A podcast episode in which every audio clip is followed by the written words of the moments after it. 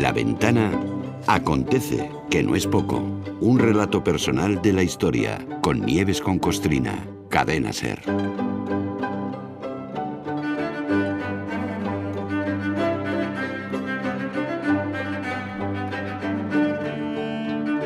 Yo con el permiso de Nieves voy a hacerme un poquito pesado. Nieves, buenas tardes. Hola. Oh, hola. Carlas, ¿qué tal? Voy a hacerme pesado porque lo de repasar la historia, lo hemos dicho muchas veces, resulta imprescindible para intentar que no se repitan errores del pasado, ¿vale? Bien.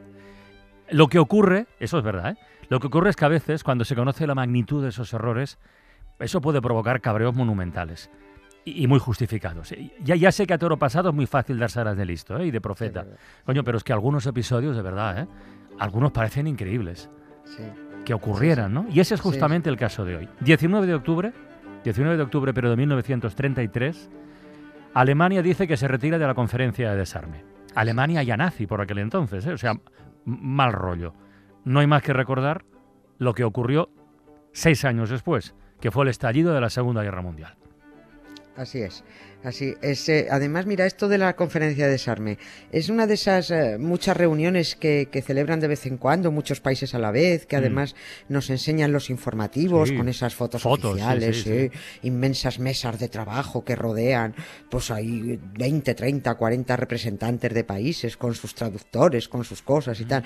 Reuniones que los humanos vemos pasar por los informativos como quien oye llover a veces bien porque no entendemos nada de lo que nos están contando, bien porque la verdad eh, nos lo transmiten de forma tan fría que yo qué sé, o no nos lo creemos o pensamos que eso no sirve para nada, ¿no? Entre esas reuniones de tantísimos países, digo, está la conferencia de desarme. Mm sería injusto decir que no sirven para nada, porque vamos a ver, quienes entienden de esto mm, nos argumentarían de mil maneras que sí, que, que, sí sirven.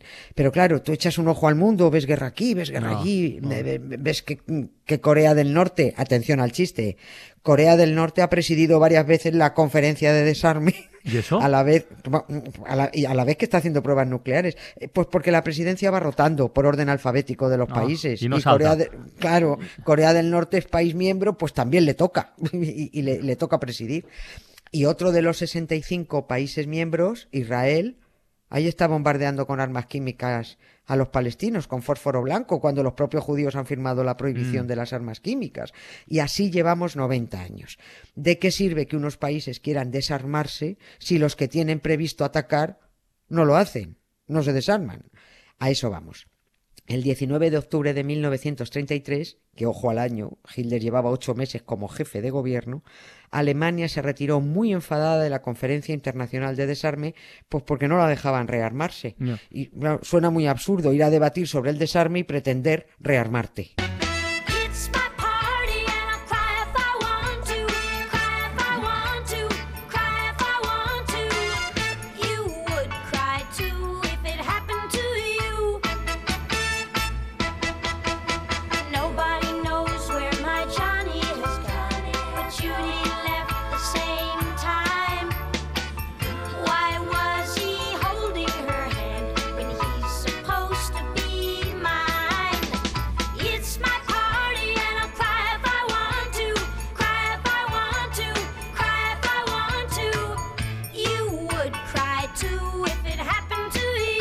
A ver, para desmemoriados o, poco aficionados a la historia, sonará absurdo lo que acabamos de decir, pero es que Alemania hay que recordar que había, había liado la gran, la gran guerra, la Primera Guerra Mundial, la Gran Guerra, y había aceptado no tener armas en el Tratado de Versalles. Y esto lo hemos contado aquí también. y más de una vez que yo recuerde. Sí, sí, sí, lo recordamos siempre. Es que, claro, ¿cómo iban a permitir que Alemania se rearmara con, con, ese fanático, ese Hitler desquiciado y patriotero, que animaba a golpes de Estado incluso antes de alcanzar el poder, que, que, acabó suprimiendo los partidos políticos, un tipo que estaba enfermo de odio contra judíos y comunistas.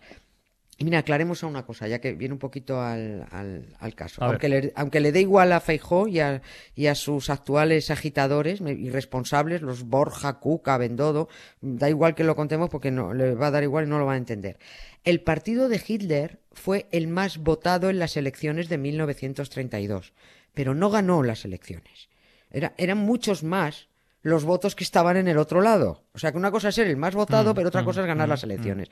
Es lamentable que algunos políticos estén tan escasamente capacitados para entender esto, no lo entiendo. O, o no quieren entenderlo, claro.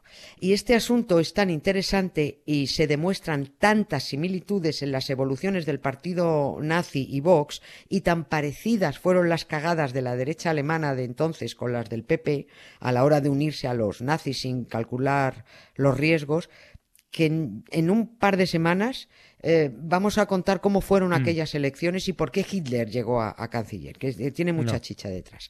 Pero ahora vamos a la conferencia de desarme que se estaba desarrollando en Ginebra, en Suiza.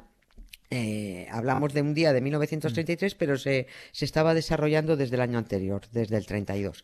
Hace un par de años que estuvimos hablando de algunas cosas que ocurrieron en, en esta conferencia, como cuando Einstein fue invitado a hablar y, y visto el mamoneo que se traían todos los países, pues les dijo muy a las claras que o se tomaban en serio lo de desarmarse y lo de convivir al margen de las tradiciones de uno y las No. creencias de otro, o dijo, o nuestro destino será aquel que merezcamos. Y acertó, No, porque eh, el destino fue la Segunda Guerra Mundial. Fíjate. Eh, Este abandono de Alemania de la conferencia del desarme, eh, formalmente, ¿cómo se produjo? ¿Cómo fue ese, ese Sí. abandono, esa huida? A ver, esto fue una chulería, sobre todo porque además el tipo enviado por Alemania para estas negociaciones se llamaba Joseph Ah, Goebbels. mira. Sí, sí, mira tú, con este interlocutor no solo no se iba a alcanzar ningún acuerdo, sino que iba a liarla. Si ya en las primeras reuniones de la conferencia, antes de que Hitler llegara a canciller, entró reclamando el derecho de Alemania a rearmarse, en cuanto Hitler ya se hizo con el poder absoluto, cuando ya se convirtió en dictador y se merendó a los Feijós y a los Borjas de entonces, pues es que ya no había nada más que discutir. Alemania se iba a rearmar sí o sí, dijera lo que dijeran las otras 59 naciones. Alemania fue rechazando una a una todas las propuestas de esa conferencia, todas las que no le otorgaban una paridad militar inmediata con las potencias occidentales. A todo decía que no. Y Goebbels les decía que además los que tenían que desarmarse eran los demás, porque al fin y al cabo Alemania ya estaba desarmada. Aquella conferencia de desarme fue, ah, fue muy absurda, porque es que ni siquiera se ponían de acuerdo en definir lo que era un arma defensiva u ofensiva, debates y debates sobre un tanque que es de- defensivo u ofensivo, pues depende cómo lo use, yo qué sé, ¿no? Y Es un tanque. como- es un tanque. Claro.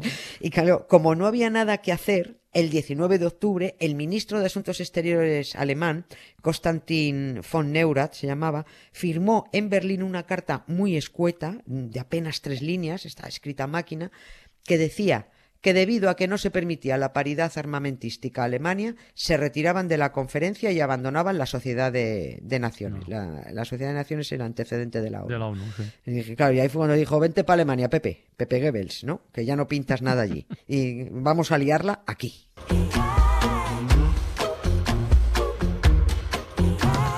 Hier bin ich geboren und laufe durch die Straßen.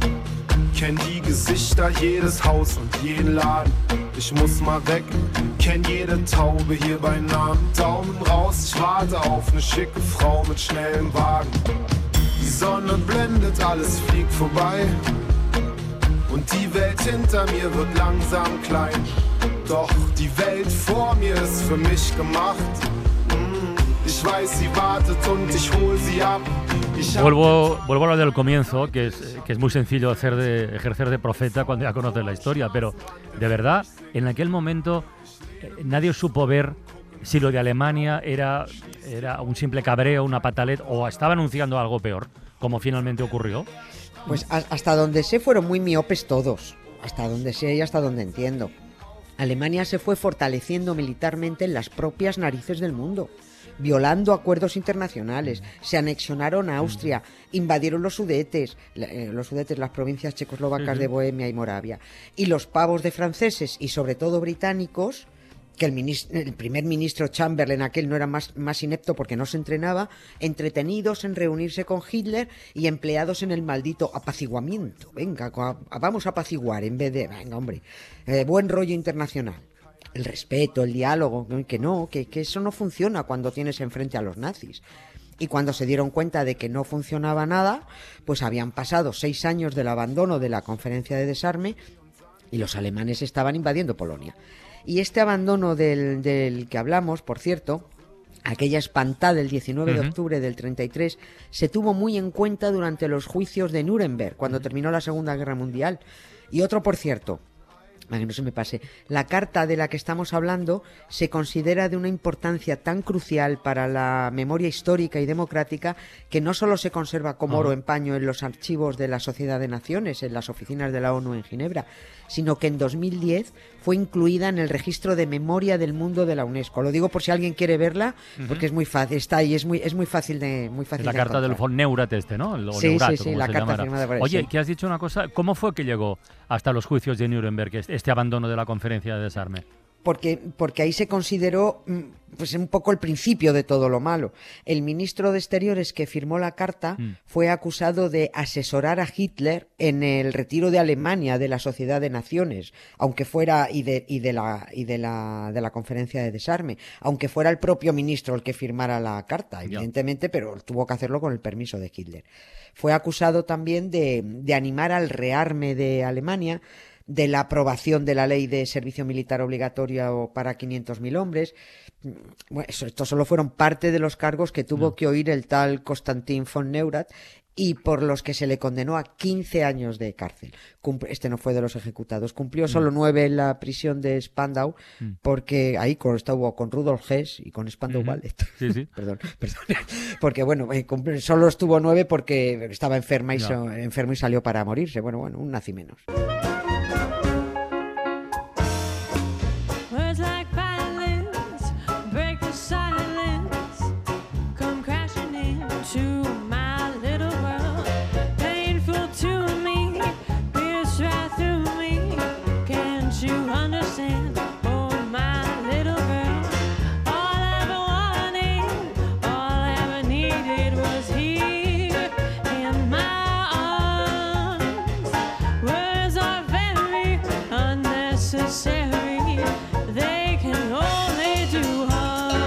Formas, Nieves, no me resisto a cerrar así. Eh, a ver, al margen de la historia del abandono por parte de Alemania, que ya hemos contado, eh, esa conferencia de Ginebra algún logro tendría, ¿no? No sé, algún avance, algún progreso.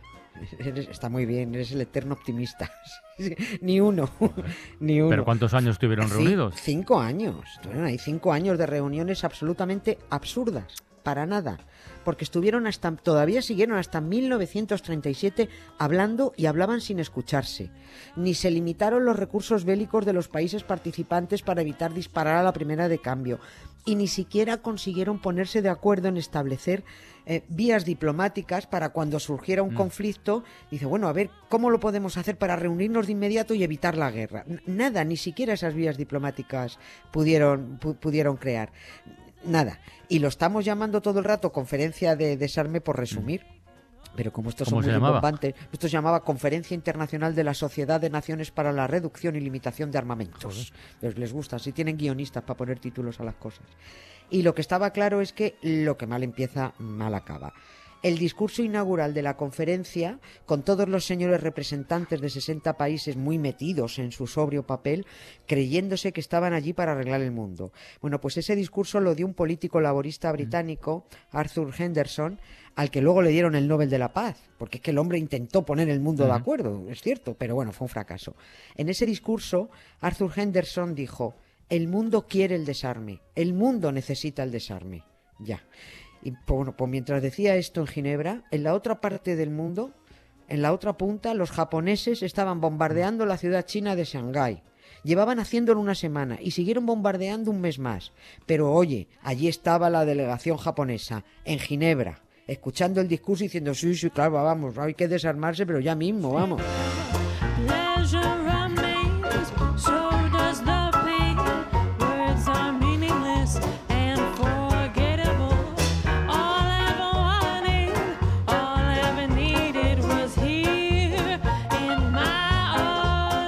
Ha sido la crónica de un fracaso histórico. ¿Qué le vamos a hacer?